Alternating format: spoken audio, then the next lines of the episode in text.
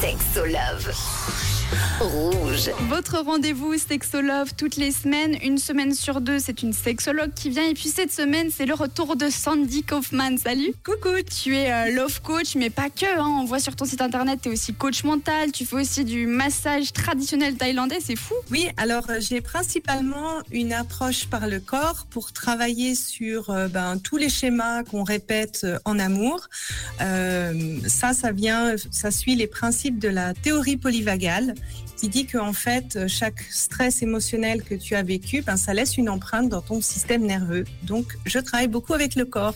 Est-ce qu'en coaching, tu peux faire des massages aussi ou c'est encore un autre domaine? Non, en effet. Alors, chaque personne que j'accompagne a une partie, euh, ce que j'appelle psychocorporelle, où on va aller chercher dans son passé euh, les schémas qu'elle répète et où est-ce que ça vient, et on enlève l'empreinte qui est dans le corps. Donc, tout le monde a euh, ça quand euh, elle suit un- il ou elle suit un accompagnement avec moi. Donc finalement, les coachings amoureux, oui, bien sûr, on traite du sujet de l'amour, mais on s'attaque aussi à la psychologie de la personne. Oui, alors euh, il y a une grande partie des schémas du passé, de l'enfance, de la psychologie, parce que pour moi, en fait, c'est si on a des soucis en amour, c'est souvent plus un problème de fond que de forme ou une tactique de drague qui va pas. D'accord. Et on peut voir aussi, il y a plein d'informations sur ton site internet, donc Sandy Kaufman.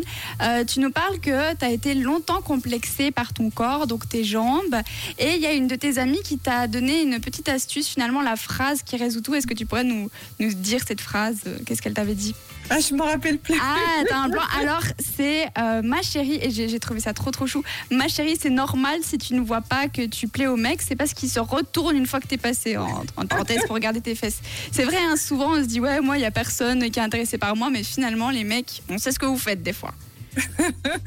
Oui, en fait, euh, ça m'a vraiment aidé parce que souvent on se focalise sur l'absence, donc on se dit ah bah les gens ne nous voient pas, mais on regarde pas en fait quand on génère de l'intérêt. Et ça, ça demande en fait de consciemment ouvrir les yeux. Et cet ami m'a en effet ouvrir les yeux, ouvert les yeux à ce moment-là. Bon, alors la question du jour, c'est une question que vous, vous nous avez posée, une question de Judith qui parle des cadeaux que son, son copain a reçus de son ex à et qu'il les garde toujours. On va en discuter d'ici quelques minutes. On revient tout de suite. Ne partez pas à tout à l'heure.